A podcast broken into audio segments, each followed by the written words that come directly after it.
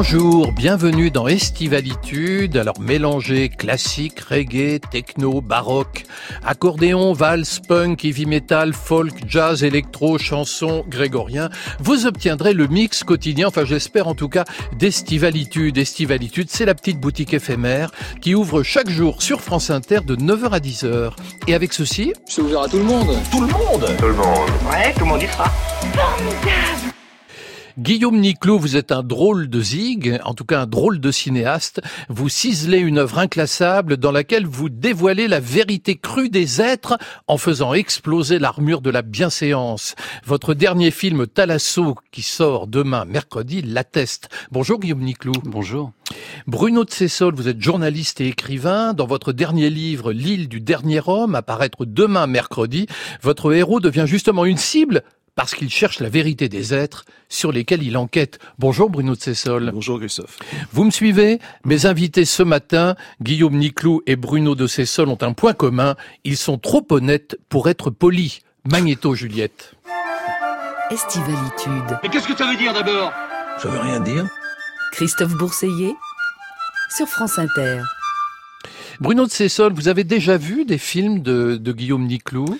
Alors, comme je vis là en partie à la campagne et que je n'ai pas Internet, j'ai regardé l'autre jour, mais j'ai vu les bandes annonces de ces films qui m'ont beaucoup donné envie de les voir, euh, notamment euh, l'enlèvement de Michel Houellebecq, puisque j'ai Ah bah oui, beaucoup écrit sur Houellebecq ouais, euh, à une époque, et donc je suis très curieux de voir le nouveau film, en plus avec Depardieu, ce qui me rend compte Vous savez tout qu'il en a fait beaucoup. improbable. Oui, Vous savez qu'il a fait beaucoup de films, ouais, hein, Les enfants volants, Faut pas Mm, rire du bonheur, Le Concile de Pierre, alors l'enlèvement bien sûr, les, oui, Mm, Les mm. confins du monde, enfin il y en a eu plein, il y a toute, il y a toute une œuvre. hein. Guillaume Niclot, vous aviez entendu parler de Bruno de Cessol Non, Pas du tout. mais je ne connais pas beaucoup de monde.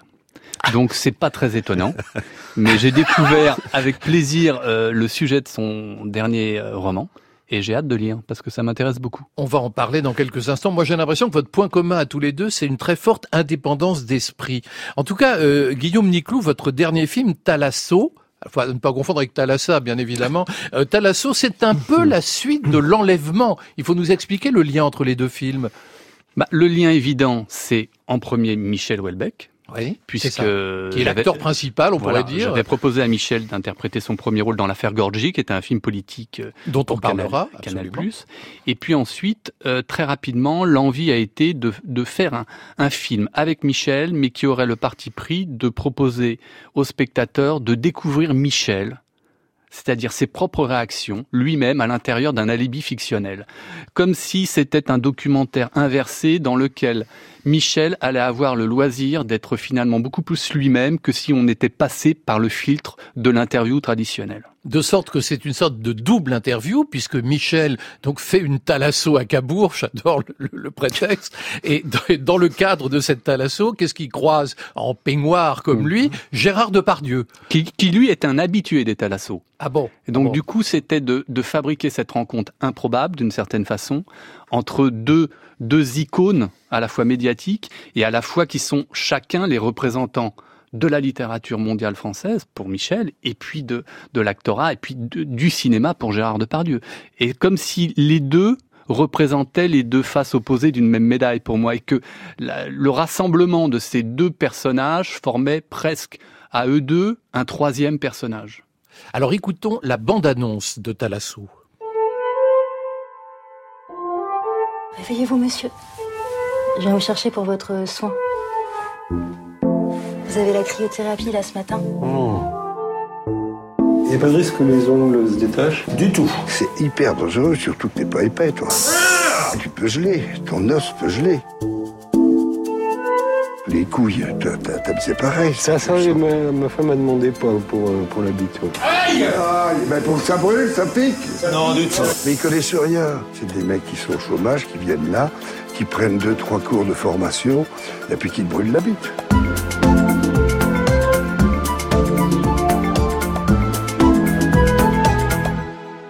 Bon, on a compris hein, le, le style de film que c'était. Alors il y a quand même, moi, je suis, ce qui m'interroge, c'est que les, les deux personnages, les deux icônes que vous choisissez, sont quand même des icônes qui n'ont rien de consensuel. C'est-à-dire, c'est vraiment deux personnages controversés, aussi bien Welbeck que Depardieu finalement. C'est exprès.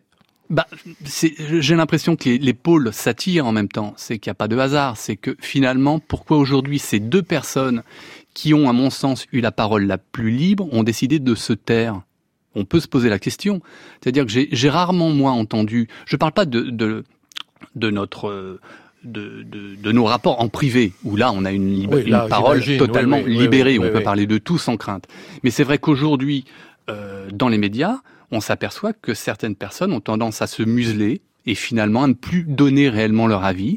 Et lorsqu'on a deux personnages comme Michel et Gérard, ce qui est quand même assez jubilatoire, par le, le biais du média qu'est le cinéma, c'est de leur faire dire ce qu'ils pensent vraiment, à l'intérieur d'une fiction, et surtout de donner un éclairage plus nourrissant que simplement la saillie verbale qui souvent était extraite par, les, par certains médias de façon à créer comme ça des appels, des, des petites bouffées d'excitation. Là, ils ont l'occasion de dire pourquoi ils disent certaines choses avant et après. Donc de donner peut-être plus de sens, plus d'humanité à certaines paroles qui peuvent paraître parfois exagérées ou très singulières. C'est de leur redonner cette vérité qu'on a rarement l'occasion de voir aujourd'hui dans certains médias. Alors moi j'ai eu quelques petites bouffées d'excitation effectivement, notamment quand euh, Michel Houellebecq dit la Suède est le pays le moins démocratique du monde. Alors euh, euh, Gérard Depardieu dit en Talasso on a la bite qui gèle, donc ça on l'a entendu dans, dans la bande-annonce. Il a aussi une phrase de Pardieu, le plus grand problème des coureurs cyclistes c'est les hémorroïdes. Vous êtes d'accord, Bruno de Cessol Je n'ai pas assez pratiqué le vélo pour donner un avis euh, avisé sur la question, mais j'ai été cavalier, donc les cavaliers, comme ah les coureurs cyclistes, sont aussi sujets aux hémorroïdes, donc je peux confirmer que c'est probablement vraisemblable. Alors, en Talasso, mmh. donc on a peut-être la bite qui gèle, mais on a la langue qui se délie.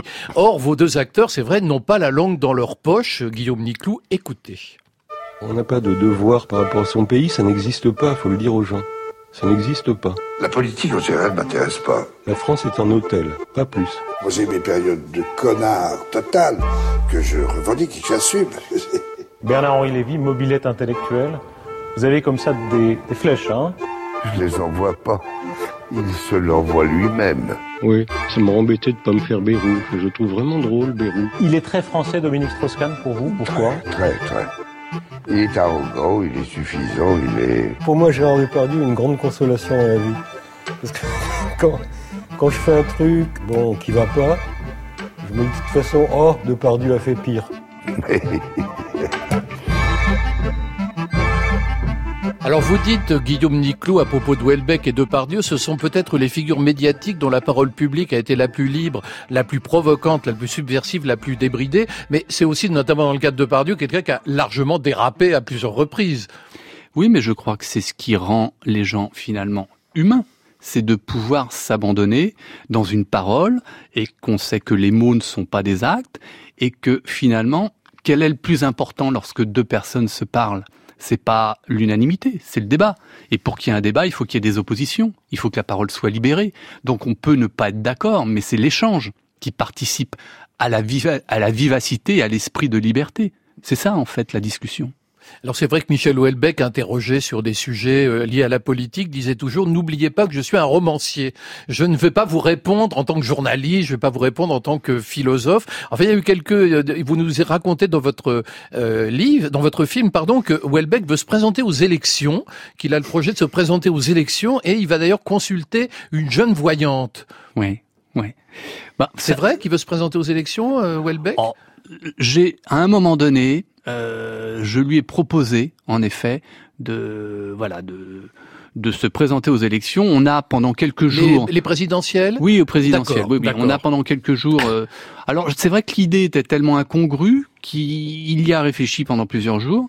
Mais de toute façon, il n'a jamais suivi mes conseils. Même quand il m'a demandé s'il devait accepter la Légion d'honneur, je lui ai dit non, il l'a fait quand même. Donc de toute façon, je savais dès le départ qu'en lui demandant de se présenter, il allait pas le faire. Mais il a quand même réfléchi deux, trois jours. Franchement, ça serait une assez bonne idée. Hein, non, ce qui était drôle, c'est qu'on a commencé à faire le, le gouvernement quand même. ah oui, quand même. On avait commencé à, à la placer culture, des noms. Vous qui?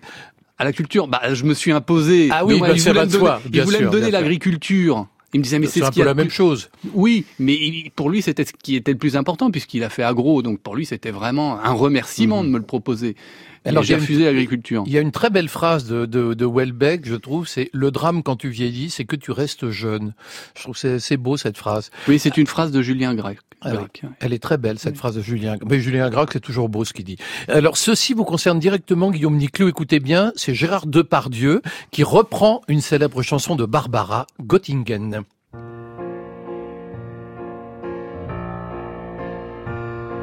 Bien sûr, ce n'est pas la Seine, ce n'est pas le bois de Vincennes, mais c'est bien joli tout de même. À Göttingen, à Göttingen, pas de quais et pas de rengaines qui se lamentent et qui se traînent, mais l'amour y fleurit quand même. À Göttingen, à Göttingen, ils savent mieux que nous, je pense, l'histoire de nos rois de France. Hermann, Peter, Helga et Hans à Göttingen. Et que personne ne s'offense, mais les contes de notre enfance, il était une fois commence à Göttingen. Bien sûr, nous, nous avons la Seine, et puis notre bois de Vincennes. Mon Dieu, que les roses sont belles. À Göttingen, à Göttingen, nous, nous avons nos matins blêmes, et l'âme grise de Verlaine, eux, eux, c'est la mélancolie même. À Göttingen, à Göttingen, quand ils ne savent rien nous dire, ils restent là, à nous sourire, mais nous les comprenons quand même, les enfants blonds de Göttingen. Et tant pis pour ceux qui s'étonnent et que les autres me pardonnent. Mais les enfants, ce sont les mêmes à Paris ou à Göttingen. Au fait que jamais ne revienne le temps du sang et de la haine. Car il y a des gens que j'aime à Göttingen, à Göttingen. Et lorsque sonnerait l'alarme, s'il fallait reprendre les armes, mon cœur verserait une larme pour Göttingen, pour Göttingen. La la la la la la la la. C'est bien joli tout de même, c'est bien joli tout de même à Göttingen, à Göttingen.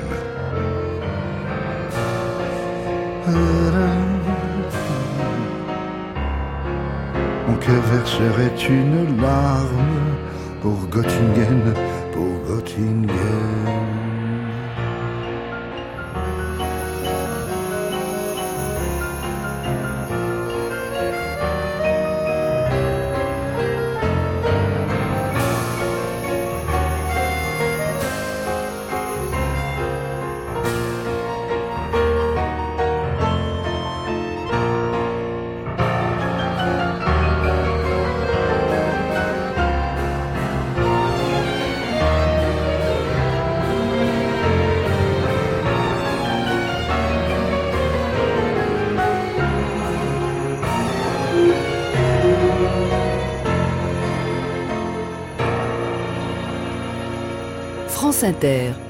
Estivalitude.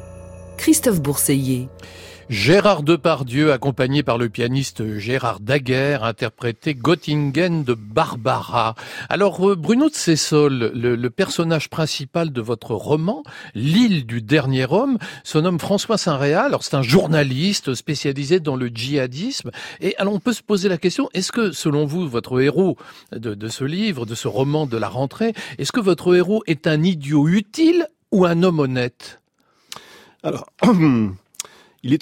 On peut être les deux. On peut être un homme honnête, un idiot utile.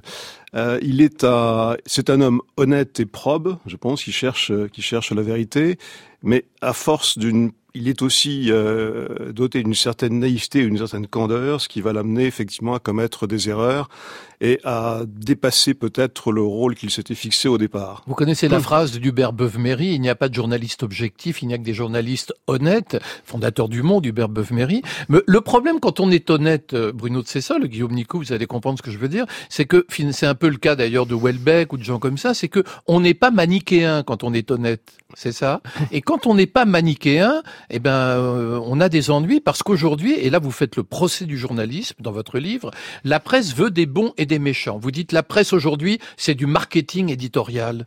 C'est une phrase que m'avait sorti effectivement un directeur de la rédaction sous lequel j'ai travaillé il y a quelques années de cela et qui m'avait profondément révulsé, oui, en disant euh, Coco, aujourd'hui la presse, tu comprends, c'est du marketing éditorial, tu fournis au client la cam qu'il veut et tu le gardes 20 ans. Voilà. Et malheureusement, une bonne partie aujourd'hui de, de, de, de, la presse s'est totalement euh, aversée de ce côté-là. Et on constate qu'il y a effectivement euh, d'un côté le monde est gris et blanc et blanc et noir. Or le monde est gris pour moi. Il n'est eh pas blanc et noir. Et aujourd'hui, on voit effectivement, mais dans la presse, euh, des caricatures en fait. Euh, on, classe les gens euh, selon des étiquettes bien bien bien précises et bien bien définies. Et de là, on ne les en sort pas. Donc il n'y a plus. Or, la vie pour moi, c'est l'ambiguïté, ce sont les c'est les incertitudes, c'est cette marge grise entre entre le blanc et le noir. Alors, et ça, on ne le trouve plus. Il faut expliquer que votre personnage, donc c'est François Saint-Réal, c'est un journaliste très indépendant. Et alors, il lui arrive un truc épouvantable, c'est que donc il s'occupe, il étudie, il observe les, djihadistes, donc des gens très dangereux, et donc du coup, bah, il va les rencontrer, il, va euh, en Syrie, il va un peu partout pour euh, discuter avec des, djihadistes, et en fait, il est si indépendant d'esprit qu'il devient la cible de services secrets anglais qui le soupçonnent de complicité avec les djihadistes, et c'est le début d'un engrenage infernal. Oui, en fait, il a, il a, en véritable journaliste, François Saint-Réal a une faculté d'empathie avec les gens. C'est-à-dire qu'il rencontre les gens, il sympathise avec eux et il sait les faire écouter. Se faire écouter par eux et les faire parler surtout. Et à force de, discuter euh, et de parler avec des, islamistes radicaux, voire des djihadistes, euh, il éprouve pour eux une certaine sympathie pour leur engagement, sinon pour leur action et cela va l'amener euh, à, à, commettre effectivement des actes qui vont euh, l'entraîner dans un engrenage fatal. Un engrenage absolument fatal. Vous voyez, c'est un peu Guillaume Niclou, je trouve qu'il y a des points communs avec euh, avec votre travail, c'est que c'est un honnête homme qui est condamné par un système fondamentalement manichéen. Vous en mhm. pensez quoi? Bah, je, je, pense surtout que euh, je ne sais pas trop ce que veut dire honnêteté, dans la mesure où, pour moi, ça résonne simplement avec une chose, c'est la, la, faculté à être le plus juste possible au moment où on donne son avis. Mais ça n'exclut pas ni la contradiction ni le paradoxe. C'est ce qui fait la richesse en fait de l'esprit humain, c'est de pouvoir à un moment donné ne plus être d'accord avec ce qu'on a dit il y a une heure, parce qu'on ne réagit plus de la même manière, parce que la personne en face de nous nous a nourri d'un autre avis qui a modifié le nôtre. Voilà, c'est cette faculté à pouvoir, à s'accepter le droit de changer. Un journaliste pris au piège de sa déontologie, ça me fait penser au scandale suscité en 2015 par le documentaire Salafiste de François Margolin. François Margolin et Lémine Ould Mohamed Salem avaient voulu donner la parole à des djihadistes pour exposer leur dangerosité, mais ils ont été accusés d'apologie du terrorisme. J'aimerais bien qu'on écoute leur réaction à l'époque. Ils étaient interviewés le 26 janvier 2016 euh, sur France Inter par Léa Salamé. Je suis, mais plus que scandalisé qu'on nous accuse de ça, parce qu'on a risqué notre vie pour y aller, on a failli se faire tuer par euh, les gens qu'on interviewait, et considérer qu'on est en gros le service de com des djihadistes, c'est tout de même hallucinant. Le fait qu'ils nous acceptent, c'est parce qu'ils avaient euh, envie aussi de parler, de montrer euh, certaines choses euh, au monde entier. Et ils savaient très bien que je venais de France. Donc je suis parti, bien sûr, avec l'idée d'éviter justement la manipulation. Et je pense aussi qu'ils le savaient. D'où le fait que mes questions étaient bien réfléchies à l'avance. On, avait convenu les questions ensemble, François et moi. Et les mêmes questions étaient posées à tout le monde. Et quand je suis rentré, notre souci aussi pendant tout le montage, c'est justement d'éviter de tomber dans le piège de la manipulation. Le piège de la manipulation, c'est ce qui arrive à votre personnage euh, dans l'île du dernier homme.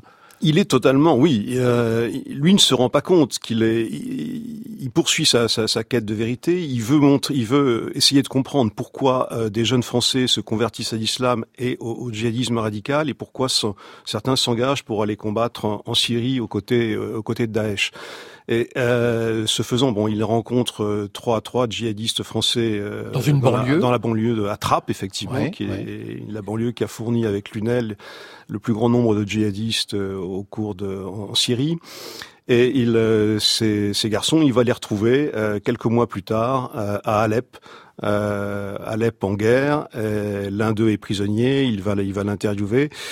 Et en fait, il, lui est assez naïf et il ne pensait pas effectivement que le, leur véritable conviction religieuse allait les emmener à, à de tels à de tels excès.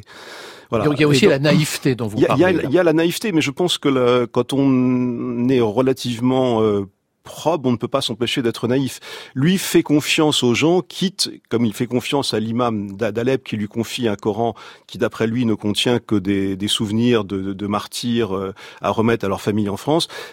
Il ne soupçonne pas que ça peut être un piège, une manipulation, et que ce Coran contient autre chose que des souvenirs. Euh, c'est un, Coran piégé. C'est un Coran piégé. C'est un Coran piégé, bah absolument. Vous savez que Bruno Cessol, vous n'aimez pas beaucoup la France de 2019. Je, je vous le dis dans votre livre, la France du 21e siècle dérive au fil de l'histoire comme le chien crevé au fil de l'eau. C'est pas gentil.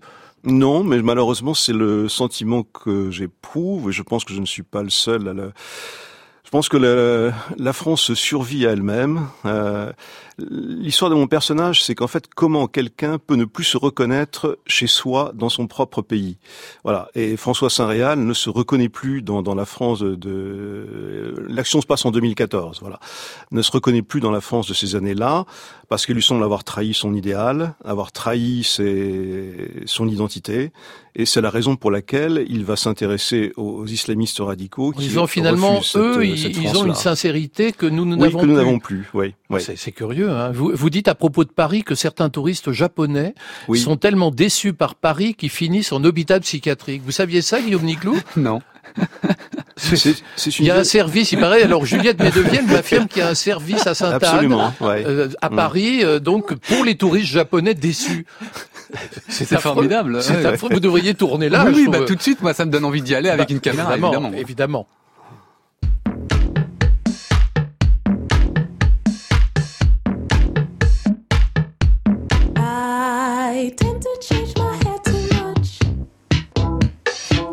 Become my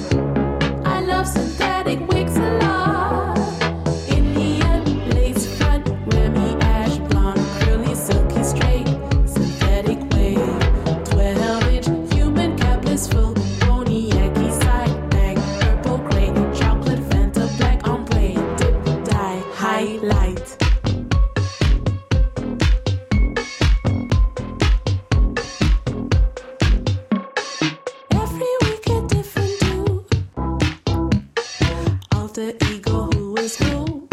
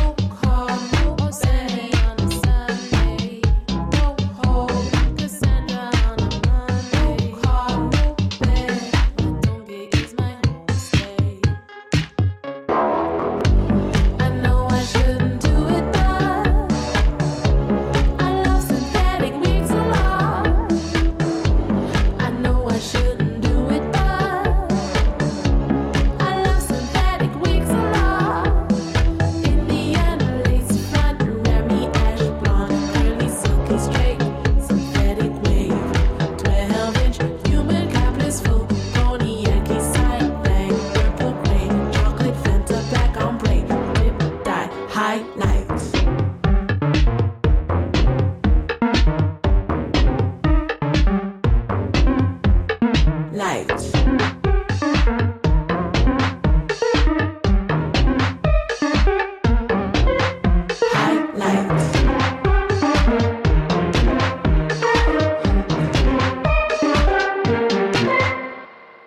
C'était Charlotte Adigéry Highlights. Il faut savoir que Charlotte Adigéry est originaire de Gand en Belgique, mais qu'elle descend de la célèbre tribu Yoruba du Nigeria. Estivalitude sur France Inter. Mes invités ce matin sont Bruno de Cessol et Guillaume Niclou. Guillaume Niclou, alors je sais que vous avez une question, je vous ai demandé de réfléchir à une question pour Bruno de Cessol. Quelle est cette question? Vous vous souvenez ou pas? Oui, oui. C'est- Alors c'est une question, mais c'est une double question parce que finalement, euh, la première réponse qui viendrait doit être désamorcée par la seconde, mais qui est la même. Ça est complexe. C'est-à-dire, en fait, qui êtes-vous, Bruno? Mais qui êtes-vous vraiment? Mais je pense que je ne le sais pas moi-même. Et je pense qu'on ne sait jamais qui l'on est. Euh, vous disiez tout à l'heure qu'on peut être avoir des, des moments de différents, de sincérité différente. Je pense aux sincérités successives. Et je pense qu'un un, un être humain ne connaît jamais la, la, la vérité sur lui-même parce qu'il est éternellement changeant. Euh, on n'est plus le même que celui euh, qu'on était il y a un quart d'heure et celui qu'on sera dans, une demi-heure. Donc la, la, vérité, elle n'est, pas fixe, elle n'est pas fixée. Et je ne suis pas non plus très très porté sur l'introspection. J'essaye d'éviter cela. Donc euh, je pense que seuls euh, les autres peuvent dire qui je suis et à un moment précis du temps. Euh, voilà. Moi, j'ai envie de vous poser la même question, euh, Guillaume Niclou, parce que vous avez dit euh, il y a quelque temps, mes premiers films étaient hypocrites. Et aujourd'hui, je ne suis plus hypocrite, disiez-vous. Alors, qui est vraiment euh, Guillaume Bah, Niclou? La preuve, c'est que je ne, mou- je ne me souviens pas avoir dit ça, donc c'est un autre moi. Hein donc c'est un autre moi, et je Vous suis tout avez à dit fait au- de l'accord au départ- d'accord avec Bruno, c'est-à-dire que nous sommes plusieurs à l'intérieur de nous-mêmes, et s'accorder cette possibilité, c'est évidemment élargir notre richesse, je pense, notre tolérance et notre bienveillance vis-à-vis de nous-mêmes, ce qui est quand même le plus important. Vous aviez dit au départ, en fait, euh, euh, au début de ma carrière, je me cantonnais dans des films de genre, je me réfugiais derrière les films de genre, et aujourd'hui, je ne veux plus, je veux sortir du genre. Non, je, non. Vous non, avez dit non, ça en substance, hein, je résume. je Oui, oui, mais euh, bon, on sait bien que résumer souvent, c'est trahir. Ah, c'est trahir. Donc sûr. évidemment, Bien c'est difficile de rebondir là-dessus. Bah, non, je pense que si on veut euh, schématiser un peu, il y a eu des périodes, il y a différentes périodes, il y a différents cycles, et que le cycle dans lequel je suis aujourd'hui est évidemment assez éloigné de, du, du film de genre dans lequel je me suis, euh, voilà, euh, intéressé pendant une dizaine d'années. Bruno de Cessol, vous avez une question pour Guillaume Niclou. Quelle est cette question? Justement, je rebondis sur ce que vient de dire euh, Guillaume. Est-ce que pour vous, le, le cinéma, comme le roman, a un rôle de dévoilement de la vérité? Est-ce qu'il a pour fonction de passer de l'autre côté du miroir et de révéler les rouages cachés de la société dans laquelle on vit? Je sais pas si C'est si philosophique, on- là. Oui, mais je sais pas si Ça va haut. aussi loin. Mais j'ai- j'aimerais croire que ça produit presque l'inverse et c'est une projection sur nous-mêmes qu'on nous donne. Parce que c'est vrai que certains romans ou certains films, je prends l'exemple de certains films, euh, on a l'impression qu'on regarde un film, mais souvent le film vous regarde. Et c'est ce qu'il déclenche en nous, au même titre que la lecture d'un livre, qui produit cet effet. Et de quelle façon on- nous sortons enrichis, modifiés des émotions que l'on a perçues. Voilà, c'est ça ce qui est le plus important. Alors je ne parle pas de vérité, je parle simplement de justesse par rapport à ce qu'on ressent. C'est-à-dire à quel moment on se sent le plus juste par rapport aux, ém- aux émotions qui nous transportent.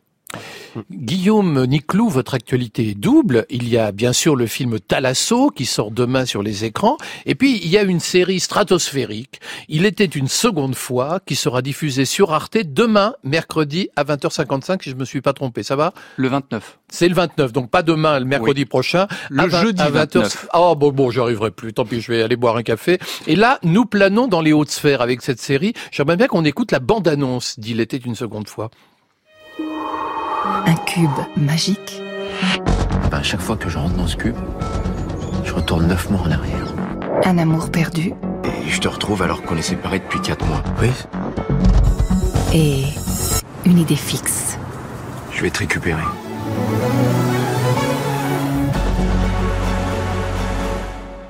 Alors c'est quand même une histoire tout à fait étonnante. Hein.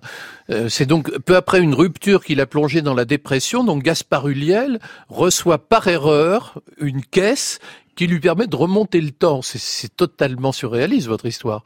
Et pourtant C'est possible. Et pourtant, c'est possible. Ouais. Il faut le voir rentrer dans la caisse, quand même, s'il y a un côté comique et dérisoire, évidemment, comme toujours dans votre cinéma, où il y a toujours une forme d'humour euh, sous-jacent qui est présente là-dedans. Mais qu'est-ce qu'il veut faire? Pourquoi il, re- pourquoi il veut remonter le temps à toute force? Bah, c'est un petit peu le, le grand principe romanesque.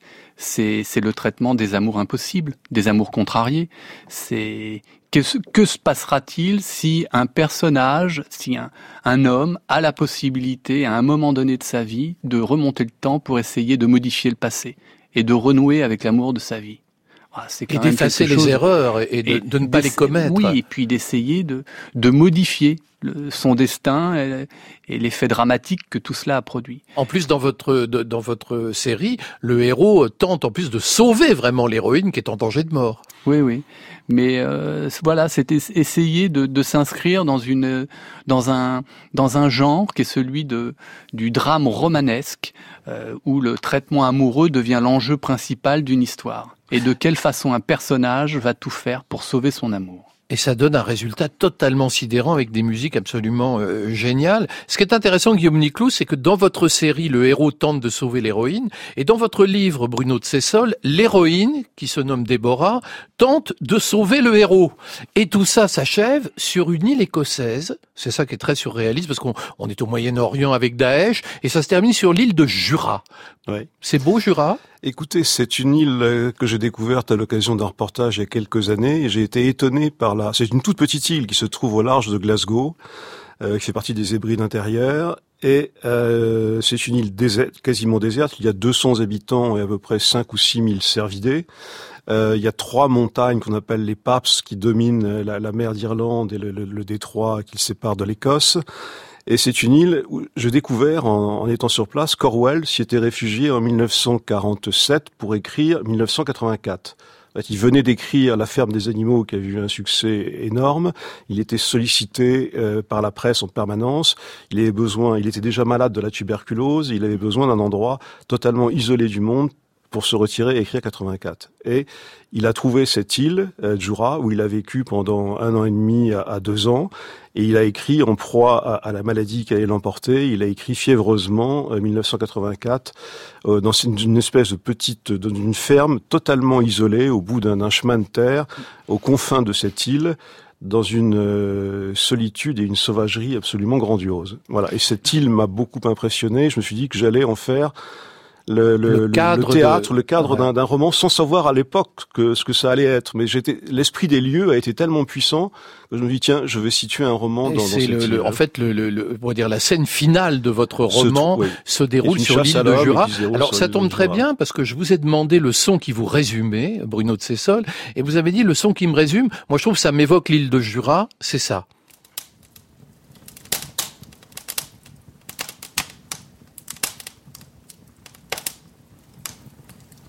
Ah, on aimerait être au coin du feu avec vous sur l'île de Jura pour boire peut-être un whisky, Un whisky, Jura. bien bon, sûr, oui. pour évidemment euh, euh, pas tout le monde, bien sûr. Euh, le feu qui crépite, c'était ça votre choix. Alors Guillaume Niclou, le son qui vous résume, ça n'a rien à voir. J'ai- J'étais très impressionné. C'est une parole de Michel Foucault, extraite de l'émission Radioscopie sur France Inter, le 10 mars 1975. Vous êtes favorable à l'enseignement? Bah, L'enseignement, non. Vous êtes un enseignant.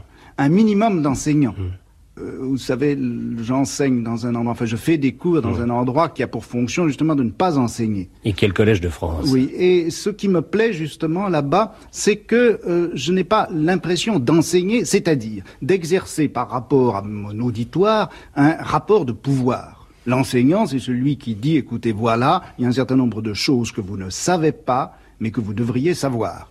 Deuxièmement, ces choses que vous devez savoir, moi je les sais et je vais vous les apprendre. Et puis, quand je vous les aurai enseignées, il faudra que vous les sachiez et je vérifierai si vous les savez.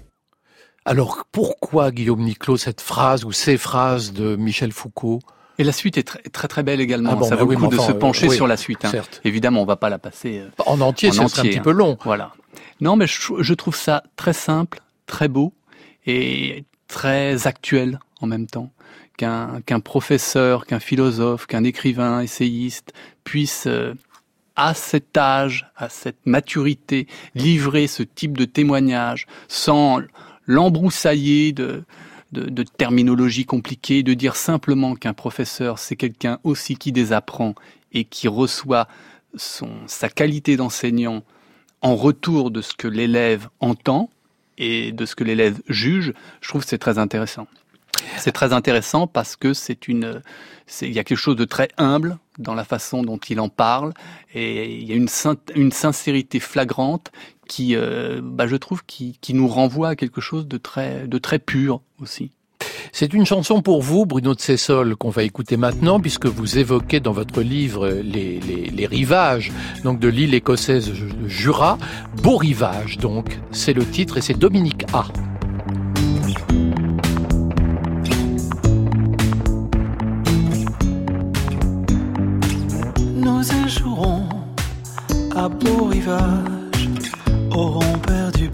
temps, égarés dans des paysages qui ne nous allaient pas vraiment, auront goûté en solitaire aux saveurs de tant de saisons, sans l'avoir prévu par temps clair.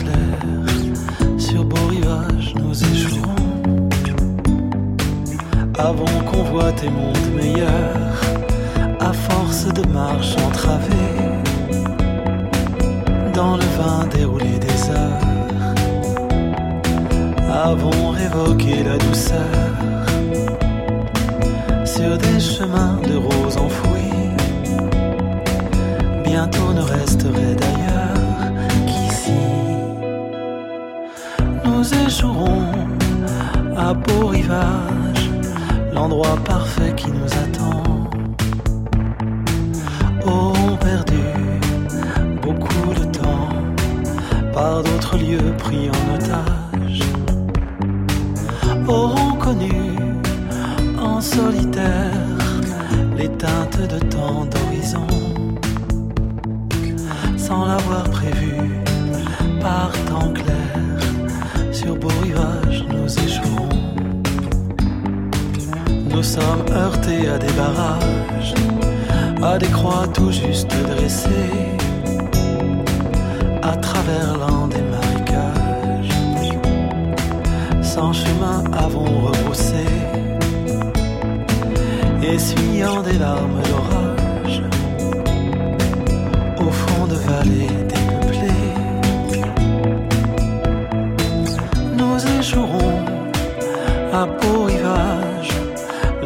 parfait qui nous attend.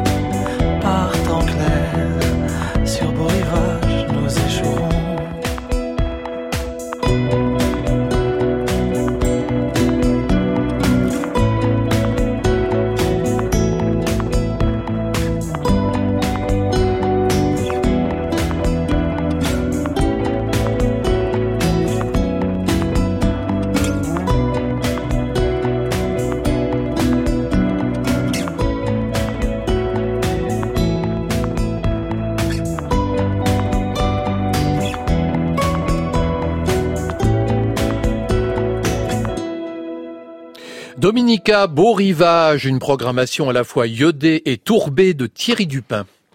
Vous avez dit que Vous avez dit Mais vous m'avez rien dit. Parce que c'est faux. C'est vrai. Bah, évidemment que c'est vrai. Pour moi, Ben Laden a été en fait un formidable prétexte, un alibi pour à la fois les Américains et les Occidentaux afin de compenser la perte de l'ennemi emblématique qui avait été le leur au moment de la guerre froide, c'est-à-dire la Russie soviétique. Vous pensez vraiment ça, Bruno de Cessol Vous pensez vraiment, comme vous l'avez écrit dans euh, Jeune Afrique, qu'Oussama Ben Laden a été l'idiot utile des États-Unis et de l'Occident en souffrance d'une croisade depuis l'effondrement de l'Empire soviétique? C'est ce que je pensais à l'é- à l'époque. J'avais écrit un livre, effectivement, sur le, sujet sur Ben Laden, c'est Ben Laden, le bouc émissaire idéal.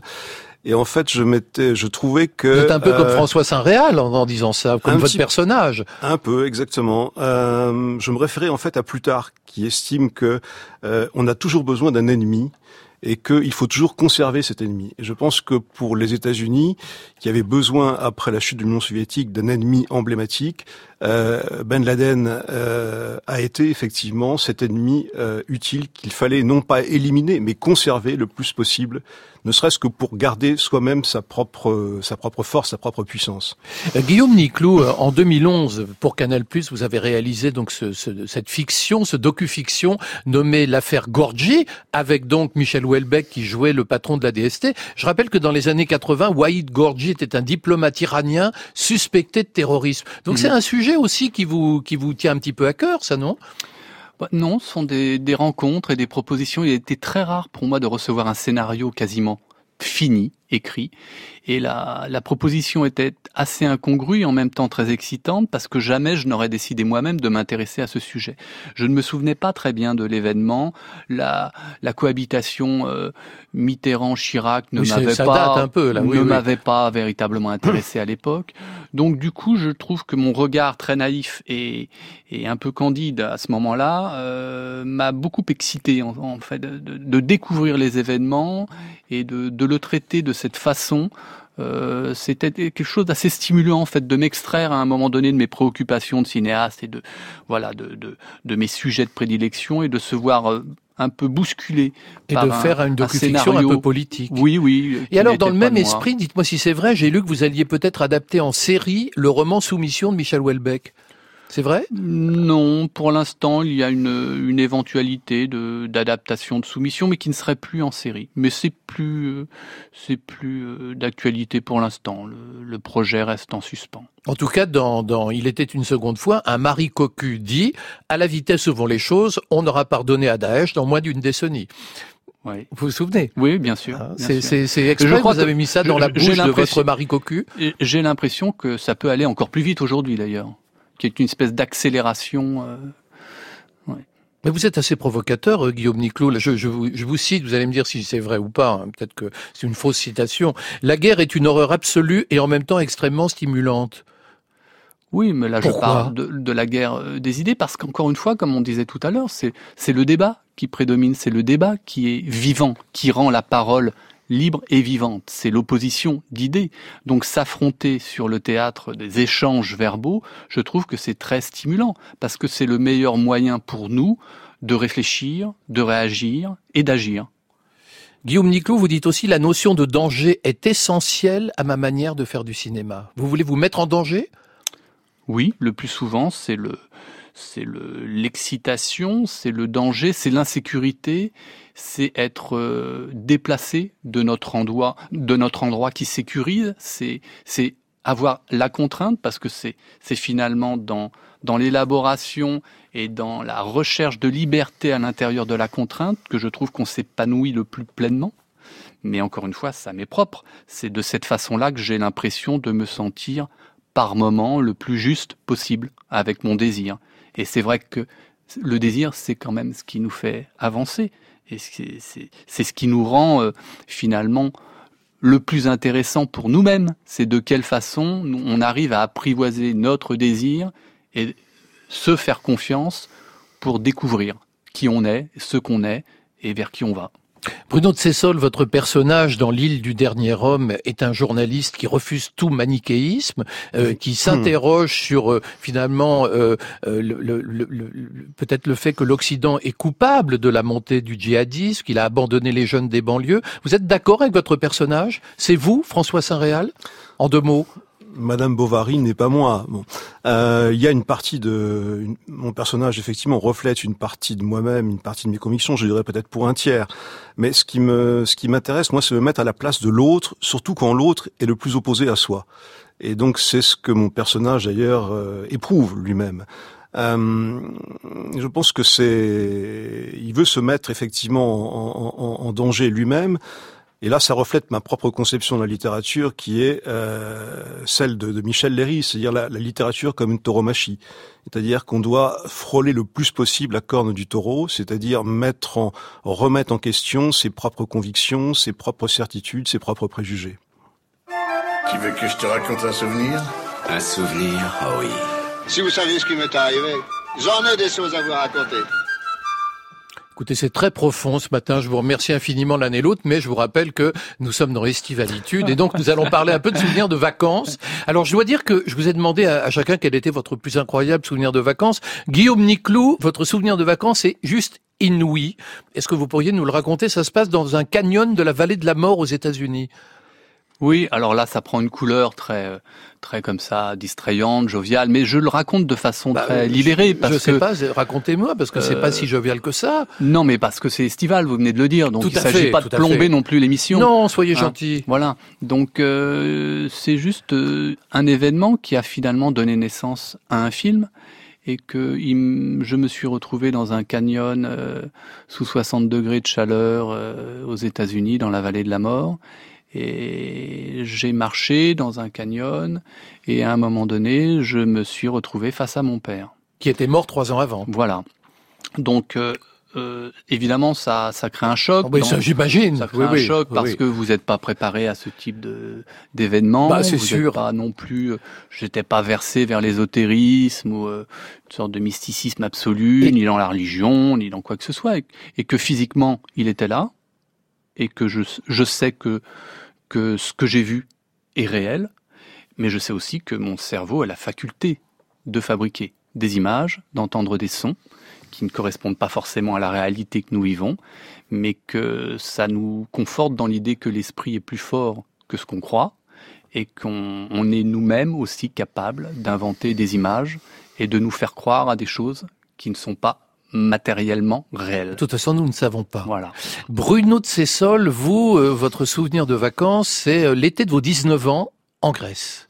Oui, euh, j'étais parti euh, en Grèce sur le voilà parce que je voulais j'avais j'avais en tête le, le Henri Miller, le Colosse de Maroussi, j'avais en tête également Laurence Durel que j'avais lu peu auparavant, son séjour à Corfou et j'ai voulu aller partir en Grèce un peu à, à l'aventure donc euh, en dormant à la belle étoile sur les sur les ponts des bateaux, sur les, les toits des, des, des chapelles euh, désaffectées et je me suis laissé enfermer dans l'île de Délos qui est euh, en face de en face de Mykonos et qui contient donc des des ruines grecques qui sont euh, magnifiques et j'ai passé les, en général les touristes ne restent que très peu de temps, ils rembarquent au bout de quelques heures et je me suis laissé enfermer dans cette île pour passer la nuit dans une île euh, désert, enfin une île euh, où il y avait des ruines, où il n'y avait pas un seul habitant et repartir le lendemain. Voilà. Et j'ai j'ai erré dans les dans les ruines grecques pendant pendant pendant une partie de la nuit en m'imaginant que je me retrouvais effectivement à l'époque euh, à l'époque antique. Il y, a, il y a une certaine connivence entre vous deux, je trouve. hein. L'un et l'autre, vous êtes allés dans un endroit désert,